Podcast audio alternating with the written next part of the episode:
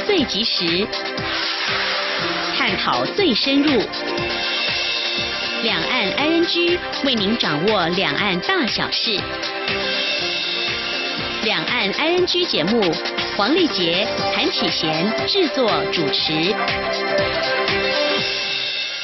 各位听众您好，我是韩启贤，我是黄丽杰。今天是二零一八年八月三号星期五，欢迎收听每周一到周五播出的两岸安居节目，一起掌握两岸最近的新闻焦点，还有交流互动。今天节目一开始的新闻安居单元将会带大家了解今天重点新闻，包括台股收复一万一千点关卡，新台币贬了二点四分，肯亚诈骗五名台嫌，北京法院一审最终判十二年。十三号台风珊珊今天生成，气象局预估不会影响。台湾更多新闻重点稍后告诉您。在掌握新闻重点过后，在今天的话题，我们稍后连线中央社驻上海记者陈嘉伦，要来带来三个焦点议题的观察，包括中国大陆今年如何施压四十四家外籍航空公司在官网或售票 App 更改台湾的名称，将台湾列为中国的一部分；还有社群网站脸书最近传出要在杭州成立公司，十天来布局前进中国大陆真的有谱了吗？还有随着中国大陆电商快速发展，快递业务如何从陆路决战空中呢？稍后嘉伦会带给我们他第一手的采访观察。接着我们要来收听专题哦。靠眨眼写书的生命斗士渐动人陈红，在妻子刘学慧协助下写下了七本书，三十五万字，创造了金氏世界纪录。二零一四年陈红离世，刘学慧老师也在日前因癌病逝，享受八十岁。病友的孩子能获得妥善照顾是刘老师的遗愿。于是今年九月，台湾第一本以渐动病友为主体的绘本《梦想的音符》即将出版，而他期待这本书能成为孩子们最好的生命教育读物。嗯，另外呢，在今天节目最后呢，我们要为听众朋友们抽出两名参与两岸居年度活动“听两岸居谈话题，好礼藏在节目里”第四周活动的幸运听友，敬请期待喽。我们接下来先来关心今天的重点新闻，轻松掌握的新闻 I N G。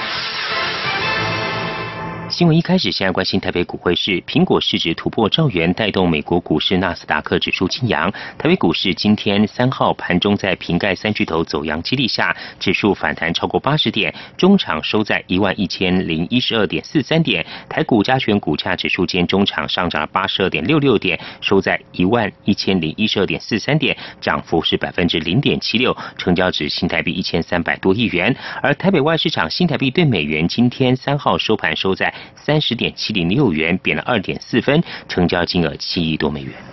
贸易战阴影挥之不去，加上美元又走强，人民币对美元汇率中间价今天重贬了三百八十点，报一美元兑人民币六点八三二二元，创下去年五月三十一号来最低。另外，我们来关心中国北京海淀法院今天三号对以台籍嫌犯唐成为首的四十人特大跨国电信诈骗案一审宣判，刑期十二年到三年不等，并处罚金；部分罪行严重者，并处剥夺政治权利。北京日报微信公众号长安街知识报道，四十人都是二零一六年八月从肯亚押解到中国的电信诈骗案，其中张晨等五人是台湾居民。经查，这个犯罪集团先后骗取二十人，共计人民币一百二十二万多元。大约是超过新台币五百五十一万元。而根据报道，所有被告人当庭均能如实供述自己罪行，并表示认罪悔罪。有十名被告人在家属协助下退交违法所得。台湾艺人宋云桦近期被中国大陆网友翻出，他曾经回答最喜欢的国家是台湾，遭到对岸网友围剿，指他是台独艺人，并且高喊封杀。宋云桦二号在微博发文，为过往的访问内容道歉，并写下“我是中国人，台湾是我的家乡，中国是我的祖国，身为中国人，我感到自豪”等字句。对此，总统府发言人黄崇彦三号表示，类似以政治力量打压民间的译文工作者，胁迫他们进行政治表态，强加以落伍的意识形态，不是当代文明社会应该有的行径。总统府也提醒北京当局以包容、尊重的态度，尝试理性的接触，看待不同。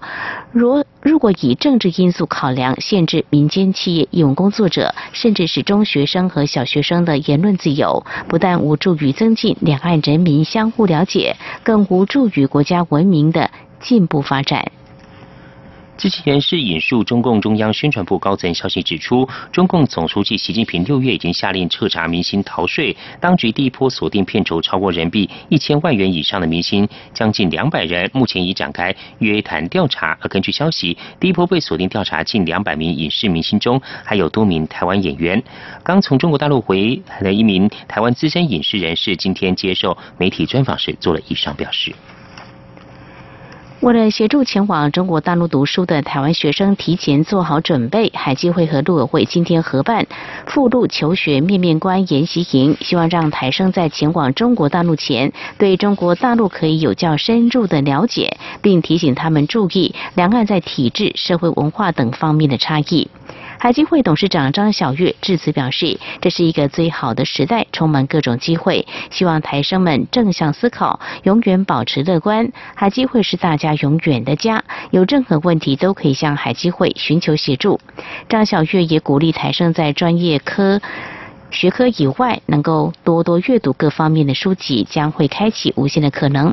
海基会指出，这项活动已经是第十一年举办，邀请陆委会、教育部、内政部、国防部等政府部会说明大陆政策及两岸文教交流概况、两岸教育环境差异、兵役问题注意事项等相关政策与法令。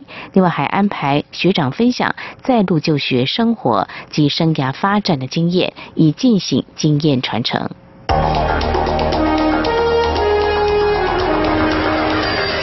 最敏锐的新闻嗅觉，延伸您的视野，让您听到最硬的两岸焦点。连线访问这次随团出访的央广记者王维婷。是的，今天在大陆福建平潭举办了一场两岸关系研讨会，对世界经济与亚洲会产生哪些影响呢？其中五百个是感染艾滋病的孩童，那分散在呃广东。从政经情势分析、两岸交流观察到新闻现场直击，两岸 ING 有最多元的声音、多面向的观点以及最专业的剖析。请收听每周一到周五晚间六点到七点，由中央广播电台新闻部黄丽杰、韩启贤制作主持的《两岸 ING》。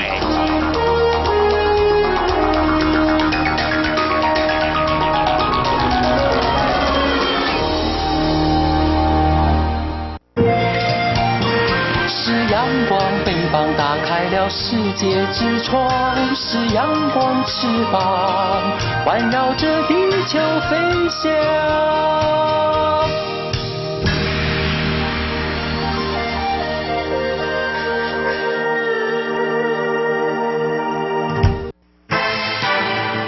轻松掌握的新闻 ING。总统府及光会今天三号举办员工家庭日，蔡英文总统到场与员工及家属同乐，并趁致辞时宣导行政院日前推出的托育补助新制。总统说，推出这个政策就是鼓励大家多生小孩，让台湾的人口规模可以维持甚至扩大，让国家更强盛。请听记者欧阳梦平的采访报道。总统府及国安会三号举办一年一度的员工家庭日，今年共有九百三十二位员工及眷属参加。除了到总统府参观家人工作的地点，还可以欣赏剧团表演及农特产品展，可以说是总统府每年最欢乐的一天。蔡英文总统、副总统陈建仁、总统府秘书长陈菊及国安会秘书长李大为进场时，受到员工及家属的欢迎，沿路都有家属要求合影。总统开心的摸着被妈妈抱在。怀里的小朋友还分送红包，气氛非常轻松。总统在致辞时，首先欢迎家属们到总统府，尤其有许多小朋友，让一向严肃的总统府年轻且活泼了许多。总统也对员工除了忙于公务，回家还要照顾小朋友或父母的辛劳表示感谢。之后，总统笑说自己要开始政令宣导，接着就介绍行政院日前推出的托育补助新制。如送到跟政府签约的保姆，或者是私立的托育机构照顾的话，政府每个月发给六千块。那如果你有第三名以上的子女，我们每一个月再多加一千块，所以多生一点嘛，就是这个意思。那自己照顾了或者阿公阿妈照顾的，每个月都可以领两千五百块。所以阿公阿妈，以后你们也有薪水，这样好不好？总统表示，由于这项补助需要很多钱，政府要赶快筹钱，所以今年先从非六都县市开始，明年八月将全国实施。他并希望总统府员工及家属都广为宣传。总统强调，提出这个政策就是希望大家多生一点，让一代一代的人口可以维持现在的规模或是更大，让国家能够更强盛。总统并表示，这是国安问题，总统府主管国家的国安。更有责任要求同仁多生几个，所以总统府同仁如果要请假生小孩，他请两位秘书长全力提供协助。如果还有问题，他及副总统也可以服务。中央广播电台记者欧阳梦平在台北采访报道。行政院长赖清德今天到国家太空中心视察福卫七号运送前准备作业。他表示，福卫七号结合了专家心血，承载着国人的骄傲。他衷心希望福卫七号下个月的发射准备作业顺利圆满。他表示，行政院已经核定太空计划第三期预算新台币两百五十九亿元，期许专家学者善用预算，让台湾成为有太空科技的国家。今天记者王威婷的采访报道。行政院长赖清德三号到国家太空中心视察福卫七号运送前准备作业。他表示，太空计划是国家的重大计划，在太空中心的专家学者努力付出下，让台湾的太空科技与国际接轨。赖清德表示感谢与敬佩。赖奎表示，福卫七号不受限陆地、海洋或气候的限制，传输资讯是福卫三号的三四倍之多，将更有助于气象观测。赖清德表示，福卫七号九月将到美国佛罗里达州卡拉维尔角准备发射，他祝福发射工作顺利圆满。赖清德说：“更特别的是，我有注意到哈，就是其实啊气象方面哈，他有有办法啊去去观测到，不管是台风或是西南气流，在海面形成的时候啊，在热带或亚热带的。”啊，水分的这个分布，那是有助于的哈。未来不仅仅是中央气象局，或是各地方政府，或者是啊民众啊，在掌握这个雨势雨量的时候，有很大的帮助啊。赖清德表示，台湾自一九九一年起开始发展国家太空计划，第二阶段到今年为止，二零一九年到二零二八年将展开为期十年的第三阶段计划。他说，行政院已经核定新台币两百五十九亿元的经费，他期许国家太空中心善用预算，让台湾成为有太空科技的国家。福卫七号计划为台美大型国际合作案，是福卫三号的后续计划，主要负责衍星气象观测任务，由国家实验研究院、国家太空中心与美国国家海洋暨大气总署共同执行。福卫七号计划任务目标是建立一个高可靠度操作型气象卫星系统，延续福卫三号计划的衍星气象观测任务，将于低倾角部署六枚任务卫星，以密集提供中低纬度的气象观测资料。福卫七号装设美方提供的三个任务筹载，包括全球卫星导航系统无线电讯号接收器、离子速度仪和无线电射频信标仪。中央广播电台记者王威婷采访报道。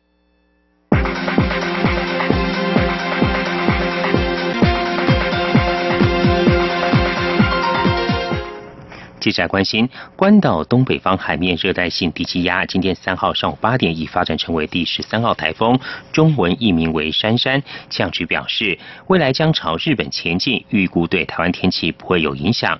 气象局表示，在关岛东北方海面的热带低压，今天上午已增强为今年第十三号台风“珊珊”。虽然目前其路径模拟仍有分歧，不过大致上将朝东北方向日本东方海面前进，对台湾应该没有影响。而最近一段时间，整个北半球横跨欧美及亚洲都在发烧，而且纷纷打破当地百年历史高温纪录。连台湾也在日前首度发出了红色极端高温预警灯号。不过，中央气象局在今天表示，今年七月并非台湾有完整记录以来最热的七月。至于北半球破纪录的高温，则是由于太平洋高压异常提早北台。不过，异常提早北台的成因则有待进一步探究。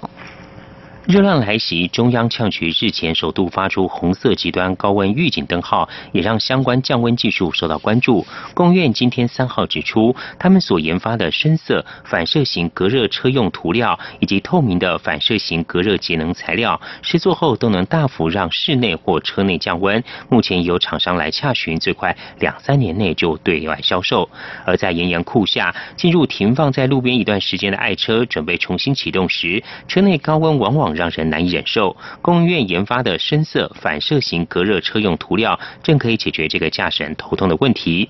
工务院材化所无机与固态化学研究室研究员傅怀广指出，深色较浅色容易吸热，但工务院将深色颜料与高红外线反射材料结合，颠覆深色材料易吸热的自然法则。目前已开发出黑色、灰色涂料，与市面上白色隔热涂料相比，视觉上更为舒适。公约指出，除了汽车外，此技术也可应用于建筑屋顶外墙。另外，公约也有研发透明的反射型隔热节能材料，可用于玻璃等不需要有颜色的地方，都能有效降低室内温度两到四度，节省百分之十到百分之三十的空调电能。塑化剂风暴在二零一一年间喧腾一时，消基会替五百六十八名消费者向三十七家厂商求偿新台币七十八点七亿元。台湾高等法院二审判决，玉生香料等公司必须赔三百九十五万元。最高法院今天驳回上诉，确定这起案件发生在二零一一年间，玉生冰汉香料公司在起云剂当中违法添加塑化剂，引发消费者恐慌。消基会因此替五百六。十八位受害民众向三十七家下游厂商提起民事团体诉讼，求偿七十八点七亿元，创下团体诉讼求偿金额纪录。文化部三号发布新闻稿，宣布文化部原任政务次长杨子宝转任驻爱尔大使后，政务次长一职由国立台湾美术馆馆长肖宗煌接任。海军二兵黄国章在一九九五年离奇落海身亡之后，他的母亲陈碧格奔走二十多年，坚持寻找死亡真相。这段过程被拍成纪录片，更被选为人权影展首映作品。包含了黄妈妈、总统府秘书长陈菊、海军司令黄树光都到场观看。黄树光不仅跟黄妈妈毗邻而坐，致辞时还为黄国章案向黄妈妈鞠躬道歉。当年黄国章离奇落海，尸体漂流到。中国福建沿海，黄妈妈透过火化前的遗照向监察院陈情，被监委发现黄国章头上有钢针，马上引起社会对军中不当管教的舆论抨击。以上就是今天中文新闻，稍后进行话题安聚。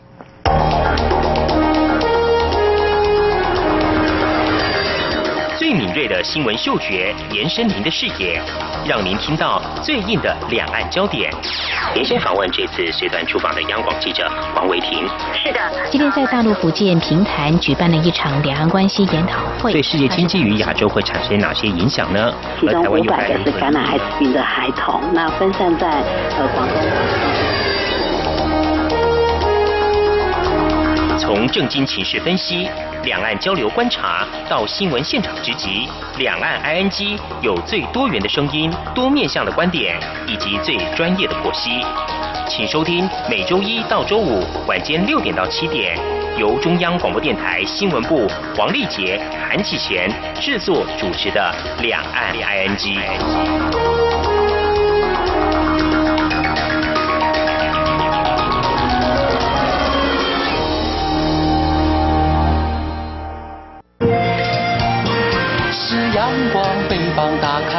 世界之窗是阳光翅膀，环绕着地球飞翔。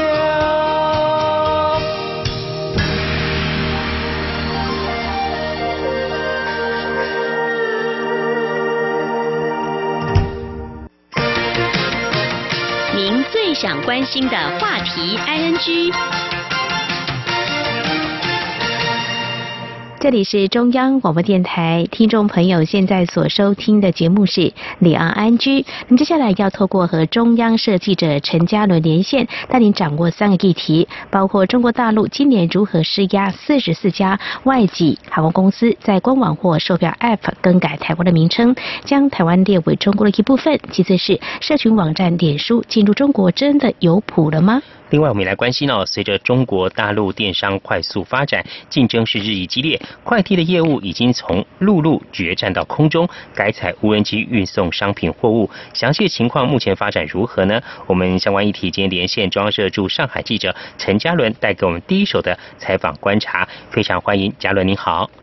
各位听众朋友，大家好，两位主持人好，好，非常欢迎嘉伦。首先，我们要来谈的是中国大陆在四月份的时候呢，施压四十四家航空公司哦，那么要求在官网或售票 App 将台湾改成符合他们所谓的一中原则的标示。那么，其实我们留意到，在七月二十五号最后期限，这些航空业者全数配合。我们来回顾整个事件的发展，有没有呃中国大陆施压的前兆呢？有的，其实这一次呢，整个事件呢，大概是从那四月份我开始吵起来这样子。但是其实我们再往前回溯，可以发现说一月的时候呢，就好像这一波那改名风潮就已经蠢蠢欲动了。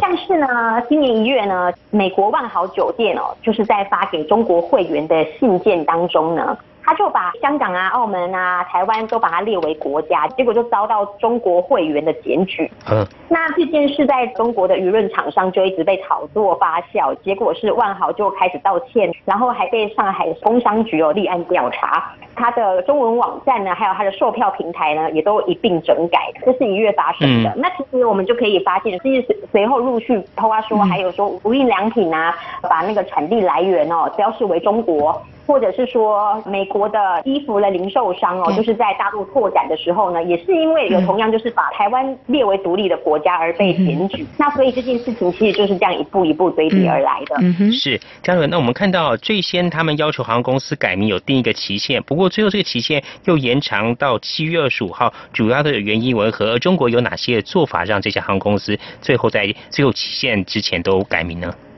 嗯哼。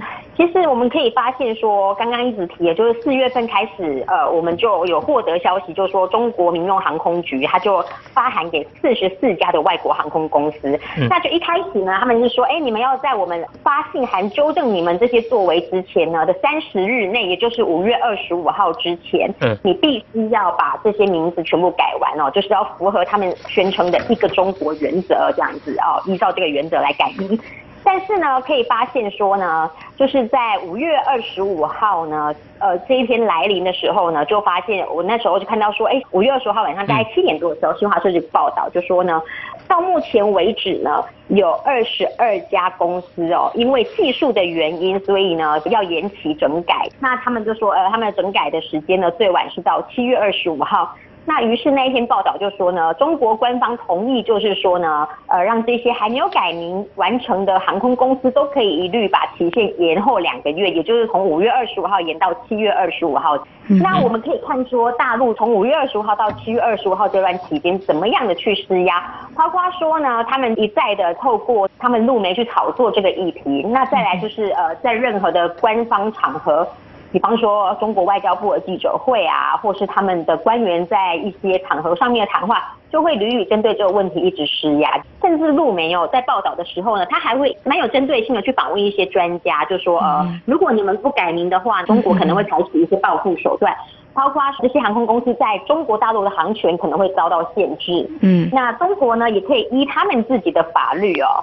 来下架这一些航空公司在大陆的售票平台，还有订票系统。再来也有一些外媒，他有去谈到，根据中国大陆过去对国际企业的施压的那种惯例，就是除了。限制航权之外，大陆还可以用什么样的作为来处罚这一些不配合的公司？包括说呢，他们可以发动中国的游客来抵制这些美国航空，或者是透过缩减团客的配额去限制游客的流量，就是对这些特定国家不改名的国家的旅游的经济情况这边可能会做一些打击。嗯哼，好，非常谢谢嘉伦带给我们有关中国大陆今年如何施压四十四家国际航空公司在官网或售票 App 来更改。台湾的名称哦，好，持续呢，我们要跟嘉伦再来谈第二个议题，那么就是有关脸书，那么前进中国大陆真的有谱了吗？那么事实上呢，我们翻开过去的一些报道啊，我们是发现哦，其实脸书早在二零零七年就注册 Facebook 的。CN 这个域名，二零零八年在六月也推出了简体中文版，或许这可以显示 Facebook 进入中国大陆的企图心。那么近年重返中国大陆动作频频，不最近更新的讯息是指出，脸书呢，嗯，要在杭州成立这个子公司，在中国大陆那边，呃，是怎么样获得相关的消息呢？呃，就是在七月二十四号的晚间开始，有一些零星专门在报道科技产业的路媒。就推播一些消息，就说哎，脸书呢，七月十八号呢就已经在中国注册完成了。那个时候我就想说，这个讯息也不知道是真是假，我就一直在查证。后来就发现说呢，中国国家信用信息的公示系统，就是他们一个公开让人家查询的系统。嗯嗯。我就打了脸书这两个字，然后竟然真的找到了一家叫做脸书科技杭州有限公司的这样的一个公司注册完成这样。嗯。然后我们就看到说呢，他这个。法定代表人呢叫做张金梅，那这个张金梅呢，呃，因为他这样子的讯息就更显示说，哎，这个的确是脸书呃全资成立的一家子公司，因为这个张金梅她本身就是脸书的一个主管，所以就决定说发布这个消息。虽然说后来呃又被官方撤销。但是我们先来看说，脸书在大陆有这样短暂的注册成功，它到底释放什么样的讯号？其实我们就知道说，脸书从呢二零零九年新疆发生汉族跟维吾尔族的冲突，就是七五事件之后呢，它就开始被封锁了。但是脸书呢，它其实很有毅力的，多年来就一直想要重返这个中国市场哦。嗯。包括二零一七年的时候呢，它就传出说，哎，脸书在上海寻觅办公室，还有透过中国大陆的公司来发行一个叫做彩色气球手机的 App 来。来试水温。这一家发行彩色气球的公司呢，它的开发者呢是一间大陆的企业。刚刚提到说张金梅就是在杭州成立的这个法定代表人是张金梅。那其实这个张金梅呢，也就是彩色气球这一款 App 开发公司的执行董事长兼经理。嗯。那所以其实他们就可以从这样的轨迹来看，说其实他们一直都是有合作的。那也可以看出说，脸书一直都是很想要回到中国大陆这个市场。好，是嘉伦。呃，从您的相关的。说明我们可以了解到，脸书呢想要再回到中国大陆市场的呃企图心哦。啊，不过也有报道指出哦，说脸书的一些在网络上的讯息后来有下架的情形，详细的情形如何，请您帮我们做一些说明。呃，我们是七月二十四号就把这个讯息揭露，结果没想到说呢，七月二十六号，也就是两天后。就有外电就报道说呢，脸书哦注册讯息呢已经被下架了，然后现在你再去找的话也已经找不到了。嗯，那大家就会想说，为什么可以这样子？感觉是已经经过官方的核可，但是随后又被推翻。那这样出尔反尔又代表了什么样的意义呢？那其实有人就说，哎，其实这是因为浙江当地的政府哦，跟中国网信办呢出现了不同调，对这件事情有不同的看法。那所以呢，就决定把它下架。因为如果说脸书要在大陆，包括说，其实我们先前一直谈到说，呃，脸书如果真的要在大陆上架的话，开始在市场做一些推广，嗯，那它可能就会涉及到很很重要，就是言论上的审查。你必须要推出一款叫做呃，可能就是专为中国使用者量身打造的脸书，有一些敏感讯息就不会在上面披露。但是如果从那个脸书被下架这样来看，然后官方呃就是中央跟地方有不同调的这种看法，就可以发现说，也许他们还没有完全做好这个审查机制，以至于脸书没有办法呃，就是现在就立刻。重返中国市场，那也许是释放这样一个讯号。其实呢，这个也不是只有单一个案哦，包括说我们在往前推呃追溯，可以发现，嗯，今年好像四月份，海南也说要变成一个自由贸易港，那时候也有很多讯息传出来，包括说呃路媒推播的，就说呃以后呢，如果说去为了要拓展海南岛的旅游观光，可能就是境外旅客到海南岛去玩就可以自由的上脸书，就登录一些境外网站，或是浏览一些境外的媒体。然后这个消息呢推出好像也是两三天后吧，就又立刻被打脸说没有没有这件事情。它其实背后的原因也是因为说呃海南省呃当地的政府又跟中央出现不同调的情况。那所以其实呢，我们从这两个个案来看，就可以发现说，其实这一些可能会跟中国大陆言论管制有一些冲突的政策或做法，还有一些企业，他们其实想要短期内。登陆的话，其实都是有困难的，更何况说现在中国大陆整个大环境就是、嗯呃是开始在紧缩这些言论控管的。看来中国大陆民众可能还是要多一些耐心等候哦。那么就在七月二十四号，我们出现就是脸书会在杭州成立子公司。那么截至目前为止，有没有办法获得脸书的官方的回应呢，或任何的说法？没有没有，因为他们其实就是低调。嗯因为如果说你说正式回应的话，你也不知道说后是面会掀起什么样的风波跟效应。嗯哼。好，我们今天节目中呢是访问到中央社驻上海记者陈嘉伦哦，我们来分析观察两个议题哦。第一个是中国大陆今年开始施压四四家外籍航空公司呢，在官网或售票 App 更改台湾的名称哦，还有其次是社群网站脸书进入中国真的有谱了吗？这两个议题在下一段节目中我们要来关心哦，就是快递从路面上决战到空中，详细情形如何？我们稍后回来。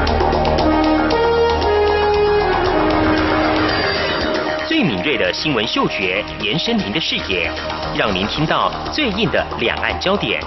连线访问这次随团出访的央广记者王维婷。是的，今天在大陆福建平潭举办了一场两岸关系研讨会，对世界经济与亚洲会产生哪些影响呢？其中五百个是感染艾滋病的孩童，那分散在呃广东。从正经情势分析、两岸交流观察到新闻现场直击，两岸 ING 有最多元的声音、多面向的观点以及最专业的剖析。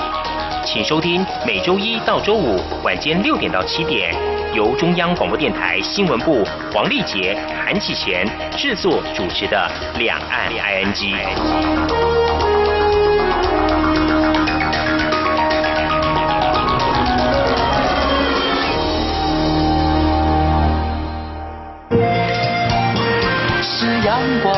当打开了世界之窗；是阳光翅膀，环绕着地球飞翔。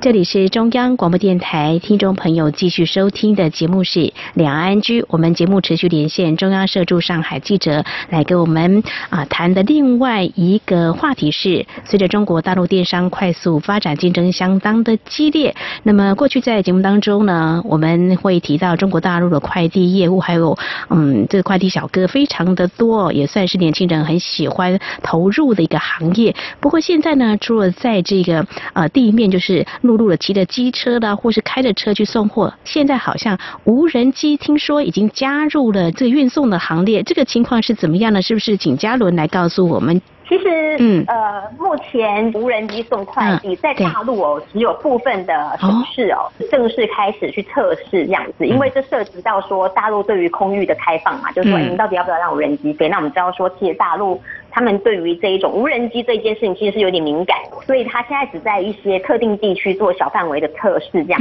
就我这一次去采访，主要是去看京东这一家电商平台，那其实他们现在也开始在往物流方面有也一直有一些崭新的做法，那就发现说，哎，他们在宿迁啊，就是开始用无人机送快递。嗯那大家就会想说，无人机送快递，那它到底会冲击了快递业或物流业？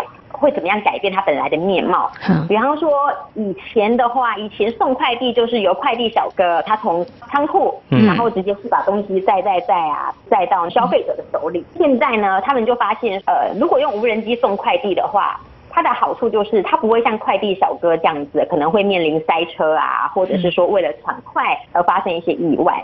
那所以他们现在的做法就是，在仓库呢到终端消费者的手上，他们中间又布局了无人机，哦那就是让无人机呢从仓库里面把东西载出来，嗯然后载到社区的一个定点之后，或者村庄的定点之后，就把东西抛在一个广场。然后再由那一些小哥们，嗯好、那他们把小哥取名为那个乡村推广员这样的一个嗯称号，然后就说，哎，那你们再把这一些东西呢，就是再再到那个终端消费者的手上。那所以呢，其实透过无人机这样再送的话，就可以大幅缩减那个配送的时间。那这是他们推出的一个原本的初衷，这样子。对，是嘉伦他们有希望能够从这个自动化哦，能解决一些的问题哦。啊，不过朝这个方向发展，我们可以观察到，就是这种空中运送呢，呃，将会成为未来电商业一个发展的一个方向。那这个发展的趋势下，可能会需要哪些类型的人才，而哪些职位又可能会被凸显出来呢？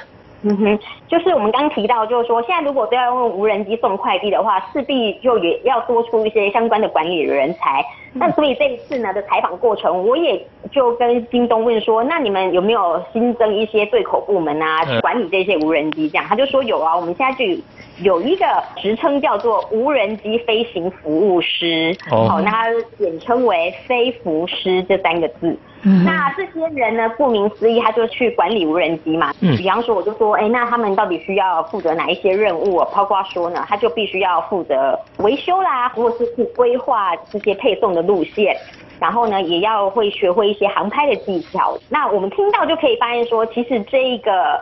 产业或者说这个新兴的职缺，嗯，他可能的人群呢，我就问说，那到底会是一个什么样的人来应征飞行服务师这个工作？嗯，他就跟我说，这些人呢，通常都是一九九零年后出生的，就是年轻人，年轻人，嗯，对，他们呢，可能都是从本来的快递小哥，或是说是本来的仓储人员，然后变成说，嗯，呃，就是因为他怕说有一天如果说都用无人机送快递的话，自己会被淘汰，所以就。在产业升级的过程中，人员也要跟着升级嘛，所以就也有一些那呃小哥或是一些货运人员，他们就去接受公司的培训，变成飞行服务师这样子。嗯哼，好，那么这是嘉伦告诉我们，随着中国大陆电商快速发展，已经有业者呢启动了无人机送快递哦，这个飞服师成了大陆产业新人才，未来的发展如何呢？我们也非常好奇，那么以后在节目当中也会持续的关注。好，我们今天非常感谢中央社驻上海。记者陈嘉伦在今天节目当中带给我们这三个议题。那么，首先第一个就是有关呢，中国大陆胁迫四十四家外籍航空公司在官网或手把 App 更改台湾名称，将台湾列为中国的一部分。还有这个社群网络脸书呢，进入中国真的有谱了吗？带来你第一手的采访观察。非常谢谢嘉伦，谢谢。谢谢嘉伦，谢谢。最敏锐的新闻嗅觉，延伸您的视野，让您听到最硬的两岸焦点。连线访问这次随团出访的央广记者王维婷。是的，今天在大陆福建平潭举办了一场两岸关系研讨会，对世界经济与亚洲会产生哪些影响呢？其中五百个是感染艾滋病的孩童，那分散在呃广东。从正经情势分析。两岸交流观察到新闻现场直击，两岸 ING 有最多元的声音、多面向的观点以及最专业的剖析，请收听每周一到周五晚间六点到七点，由中央广播电台新闻部黄丽杰、韩启贤制作主持的《两岸 ING》。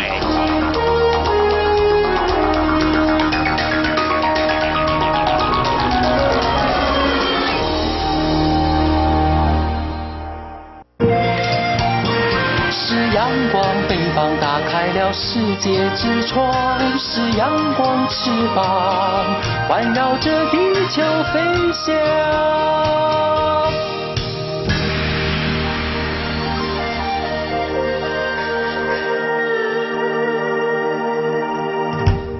这里是中央广播电台，您现在所收听的节目是《两岸安居》。靠扎眼写书的生命斗士渐冻人陈红，在妻子刘学慧的协助下，写下七本书、三十五万字，创造了金世世界纪录。二零一四年，陈红离世，刘学慧老师也在世前因癌病逝，享受八十岁。曾任渐冻人协会理事长的他，经历了一家三口相继离病的过程。然而，他这一生并没有因此被击倒。转念后，不但积极参与各种公益活动，更是渐冻人权益的重要推手。的确，并有了孩子能够获得妥善照顾是刘老师的遗愿。于是呢，在今年九月，台湾第一本以渐冻病友为主体的绘本《梦想的音符》即将出版。他期待这本书能够成为孩子们最好的生命教育读物。接下来，我们来听记者张婉如的专题报道。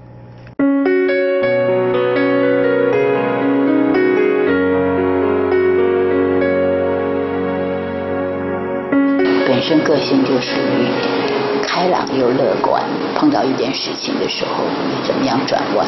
那对我来讲的话，这么多年也是这样子的陪伴，就是家人的陪伴啊，然后做这个建筑人协会的职工。二零一七年九月，刘学慧老师在家中接受中央广播电台专访，没想到这段声音却成为刘老师生前最后一次接受媒体访谈的记录。今年七月二十七号，刘老师癌症复发，移转全身，从确诊到离开只有短短不到两个月，快得让人措手不及。临走前，许多渐冻病友排除万难走出家门探病，为的就是给这位协会永远的大家长打气。后来多辛苦啊！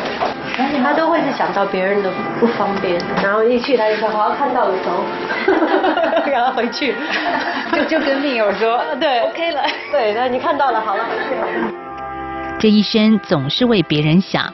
刘学慧老师的媳妇 Kiki 转述来探病的场景，她说：“即便刘老师生病，但她第一个想到的不是自己的病痛，而是病友出门的不便。”刘学慧老师的先生，台湾知名生命斗士陈红老师，一九九八年发病，隔年确诊为运动神经元病变，俗称渐冻人。刘老师连着接任两届理事长之后，就再也没离开过。为什么呢？刘老师这么告诉我：因为深深的感动到，当我们家里开始有陈红老师生病之后，家里一团一团乱的时候，建筑人协会的前辈，我的前辈就帮忙我早上走过来。那我就记得，曾经有我有过这样子一个困境，所以后来我就参加担担任了职工啊，当然也后来做了理事长。在人生最彷徨时，期盼有个肩膀，而那个依靠就是沈新慧老师。当年沈老师因为父亲发病而加入渐冻人协会，并担任第一届理事长。刘学慧老师则是接替下一棒。两个人为渐冻人权益奔走，并且相互扶持，将协会从一个草创期一张会议桌开始，到拥有北中南办公室，从台湾一个小小的 NGO 组织到国际交流，都有刘老师的身影。沈新慧老师说：“刘老师是真的非常会做事的人，所以呢，只要他参加的活动就都会不一样，而且他非常投入，可以说是无意不语。”任何的活动，或是在吉祥病房，哎，这个大家都感受到他很大的热情，很大的温暖，好像只要跟他在一起，大家就得到安定的力量。四十几的时候不是，我认得你的时候你来这边，他应该是生病是。这是从台北市联合医院中校院区七楼传出的声音。去年十月，雷学慧老师到奇祥病房探望病友，而这个病房是二零零六年创立，为亚洲第一间渐冻人专属照护病房。吉祥两个字象征着渐冻人病友们期望飞翔的心情，而穿着渐冻人协会粉红色 T 恤的刘学慧老师的到访是病友们最开心的时刻。沈新慧老师说：“因为刘老师的努力，才让渐冻病友能够接受整合式的医疗照顾。气象病房病源都来自于陈红老师。陈老师呢，在 SARS 那一年呢，哈转院到了这个中小医院。”那呃之后呢，就跟医护人员啊这个建立非常好的医病关系，整个的一个过程，当然刘老师是一个很关键的角色。把痰震动出来之后呢，再拍就出来了。所以这个拍痰器对于我们病友朋友来说。尤其是卧床久的人是非常要吃的。总共一家是万九。哦。在刘学慧老师的热情号召之下，总是能够为协会带来社会的目光以及捐款等实质注意。这一天，有民间团体到医院捐助拍痰机给渐冻人协会，就是由刘老师负责接待。其实，过去有长达十二年的时间，刘老师天天在这儿报道，帮先生陈红完成三十五万字创作，直到先生离世。刘老师回顾当年的情景时怎么说？通常我们开始的时候呢，我就说开始了，于是陈老师的眼睛就看板子，我就开始念。先念数目，是那个数目之后呢，再往横的走啊。我告诉各位啊，我现在笔记最是有问题的，我都觉得是那个写多的，一共写了十年。每一天早上八点多来算是上班，然后中午休息，下午休息一下，然后继续写到五六点。好，就出了这套套书，叫做《陈红眨眼全集》。人生的上半场，刘老师过得幸福顺遂，先生爱她呵护她。人生的下半场，先生发病，角色转换，刘老师发明注音符号沟通板，让全身瘫痪、长期仰赖呼吸器、鼻胃管为生的先生，透过写作与外界沟通。陈红老师的七本书曾经感动无数的民众，而幕后最大的推手就是刘学慧老师。Kiki 说。他一站就站一整天，因为为了跟爸爸的那个眼睛的眼神调到最好的位置，他一定要站着，他没有办法说我坐在这跟你写作，一定要站着。他一站就一整天，我就想想我就觉得很恐怖这个过程，而且这一写就是十几年呢，我觉得真的很辛苦。膝盖就非常的不好，嗯，每次我们要出门，我们有什么活动，有一些部分他就没办法跟得上，很大的牺牲。有他在，什么都难不倒。即便承受着外人难以体会的先生、女儿和儿子相继离病的伤痛，刘老师说：“我我看有有一篇报上或者杂志吧，就写过，说家有三位渐冻人。其实对我来讲的话，对我来讲是一个刺激。当然那个是要接受，接受，接受事实嘛。可是当然。”开始的时候也很难过，啊，我我我记得女儿先，后来到龙总去确诊，啊，然后确诊之后，我讲过一句话，我说女儿，爸爸非常心疼，你跟爸爸一样得了渐冻人这个病，如果可能的话，我愿意代替躺在床上是我，不是你。虽然偶有低潮，却永不悲观。刘老师就像渐冻人协会里头永远的守护天使。刘学慧老师的媳妇，同时也投身渐冻人协会，担任国际事务总监的 Kiki 说：“渐冻人家庭，我觉得我们是算是社会很小的一部分。协会花很多的力气是让人家看见，但是政府要照顾的人，我们也可以理解，这个社会上要照顾的人很多，所以协会尽量能够希望把这几百个家庭照顾好。那需要大家的。”大家一起来努力。妈咪对我，我觉得对我很大的一个影响是，她的心里始终装的不只是自己的家人，是跟自己同病相怜的这些家庭。嗯，希望每一个病友都得到好的照顾，希望每一个家属都能够有另外一个肩膀，让他能够去放松一下，能让他抱着他可以哭一下。的确，Kiki 口中的妈咪像所有渐冻症家庭的大家长。刘学慧老师生前受访时提到，她如何感同身受，最后为病友筹措洗澡机。当然，这是要由陈红老师的故事谈起。我说洗澡这一块，我说我谈起来我还会感动的会流泪。啊，陈老师多久没洗过澡了？我们都是用擦澡的，竟然可以泡在水里。他高兴的到里面叫什么隔一阵子松松松，就在里面睡着了。啊，那我这一段我记得，你看这么多年了，我还记得。所以正常的人要珍惜，珍惜现在所拥有的一切，我觉得是很要紧的。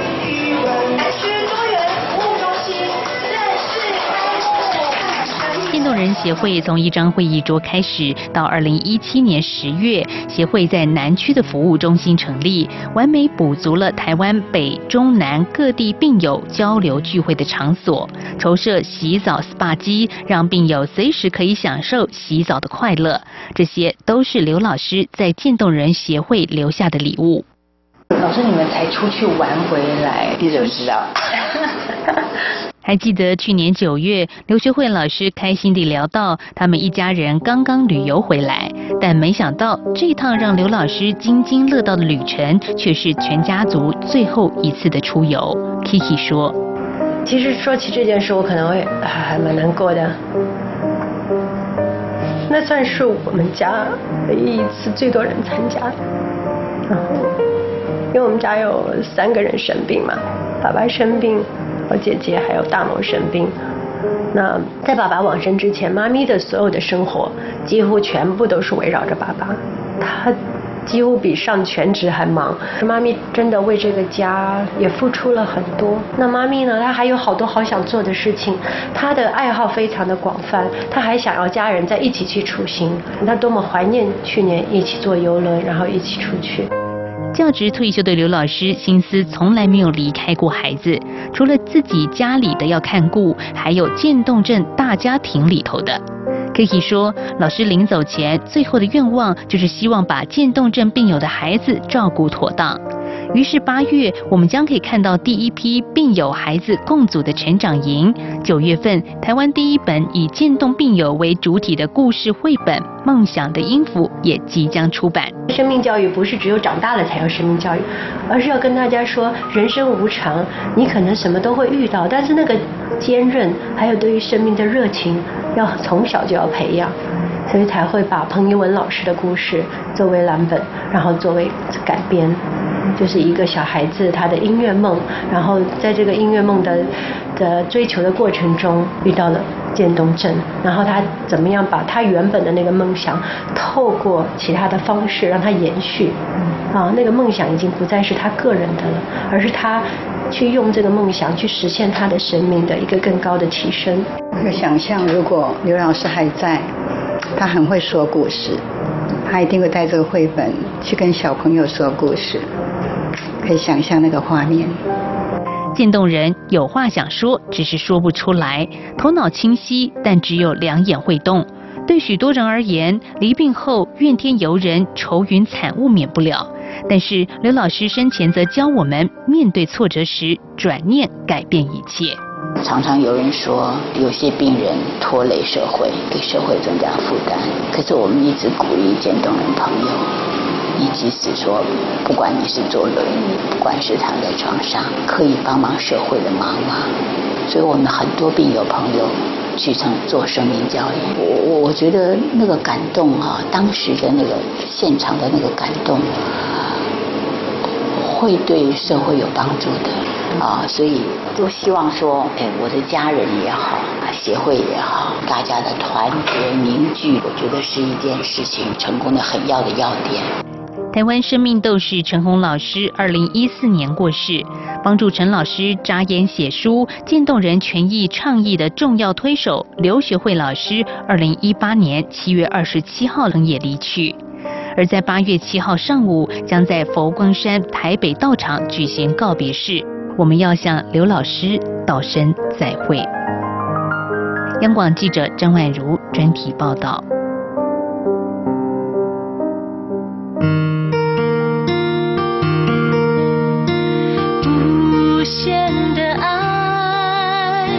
向全世界传开，永恒的关怀来自台湾之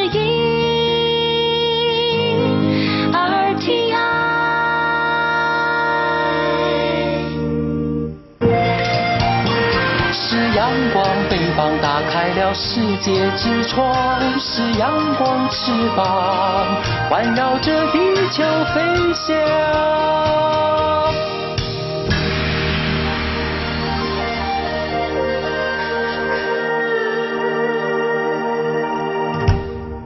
这里是中央广播电台，您现在所收听的节目是《点航安居》。到了节目尾声，我们今天呢来送好礼。其实前几天就有听众朋友呢跟我们互动说，什么时候再抽下一周得奖的朋友啊？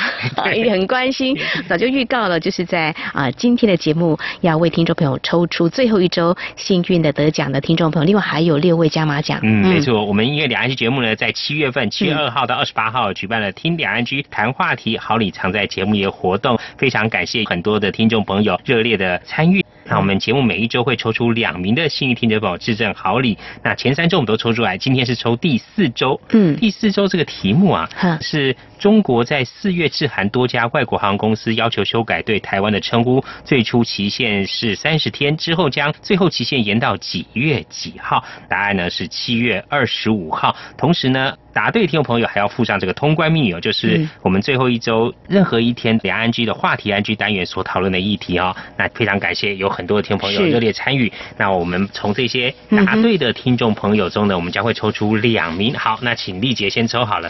好，我们有一个是背包，一个是排汗衣。对，丽杰要抽哪一个？我。抽背包，好，呃，听众朋友对我们的活动所准备的这个礼品呢，都非常感到兴趣。的确是我跟启贤呢精心为大家准备的这个后背包也是精品的。好，我们要恭喜这位南方的中国大陆南方的听友哦，因为他是住在广西。哦，对，住在广西的慢性听友，哦，恭喜，恭喜这位听众朋友，您获得嗯休闲后背包。嗯，好，那该我了，排汗衣，哎，好，来翻一下。哎，好 好好，就这位，好，这位听友是，这个是在东北的哦，东北，哦哦哦。哦，这个是在辽宁省锦州市的。理性听友哦，恭喜你啊！那他的通关密语呢是讲七月二十三号港生陈诺仪呢来央广实习的一些心得。好，好，恭喜这两位听众朋友，辽宁锦州这位理性听众朋友呢是获得了。排汗衣，那刚刚丽姐抽到这一位是广西的慢性听友，那么所抽到的是休闲后背包，都是台湾精品，非常恭喜这两位幸运听众朋友，一共四周下来有八位幸运听众朋友，嗯，嗯非常感谢你们的热烈的参加。好，那接下来我们要抽加码奖哦，因为很多的听众朋友 热烈参与哦，虽然我们奖项有限啊，所以跟丽姐商量了，再准备六份加码奖，我会从没有抽到的这些听众朋友中哦，抽出六名，哇，这也是。好大，好多的信件啊，好，很重的，好重，来，好来，丽姐您一样先抽好，我们一个人，好好，来，希望我哈，好，这位是有台湾的听友，这位是台南的啊陈新听友，恭喜您，恭喜，嗯，位，好，呃，我来抽第二位，好，这位是安徽马鞍山市的。李信听友，好，恭喜你，已经有两位了哈。这样下，好，那还有四位听众朋友可以获得我们的加码奖。我们在哦，哎，你刚刚是这是安徽马鞍山市，哎，就在隔壁是吗？安徽省的六安市。啊，恭喜这位核心听友。好，恭喜恭喜哈。加码奖，来，那我第四位。第四位。嗯，好。这是在美国的听众朋友哦，是诚信听友，好，恭喜你，好获得我们的加码奖，好，这是第四位啦。第四位还有两位幸运听众朋友，奖品有限，但是非常感谢听众朋友啊 参加我们的活动，踊跃参与啊。好，看一下，这位是呃上海呃朱姓听友，恭喜您，恭喜你，嗯，最后一位啦。嗯，小马奖最后一位了啊！好，这谢谢这么多听众朋友热烈参与，不过真的是奖项有限了哈。是的，嗯。哦，好，这位呢是住在西安市的郭姓听友。哦，好，恭喜这六位听友获得加码奖。我再重复一次啊，我这边抽到的三位是西安的郭姓听友，还有美国的陈姓听友，以及安徽马鞍山市的李姓听友。那丽杰，您那边？我这边三位幸运的听友是台南的陈姓听友，以及在安徽六安的何姓听友。还有江苏上海的朱姓听友，恭喜这六位听众朋友获得我们的加码奖哦。对，那最后再重复一次，我们第四周抽到的两名。首先是排汗衣的是辽宁锦州的李姓听友，那另外背包是广西慢性听友。嗯，好，恭喜向这位听众朋友，那也再次感谢这么多的听众朋友热烈参与我们两岸局举办的活动哦，也希望听众朋友持续给予我们支持跟鼓励。非常感谢听众朋友您的热烈参与哦。好，节目尾声呢，也再告诉听众朋友，如果说你有任何宝贵意见要反映给我们，还有很多的方式。如果说写传统信件是台湾台北市北安路五十五号。两岸安居节目收就可以了。如果利用电子邮件的话呢，可以寄到我们的两岸居电子邮件信箱是 i n g at r t i 点 o r g 点 t w i n g at r t i 点 o r g 点 t w，或者是 QQ 信箱啊一四七。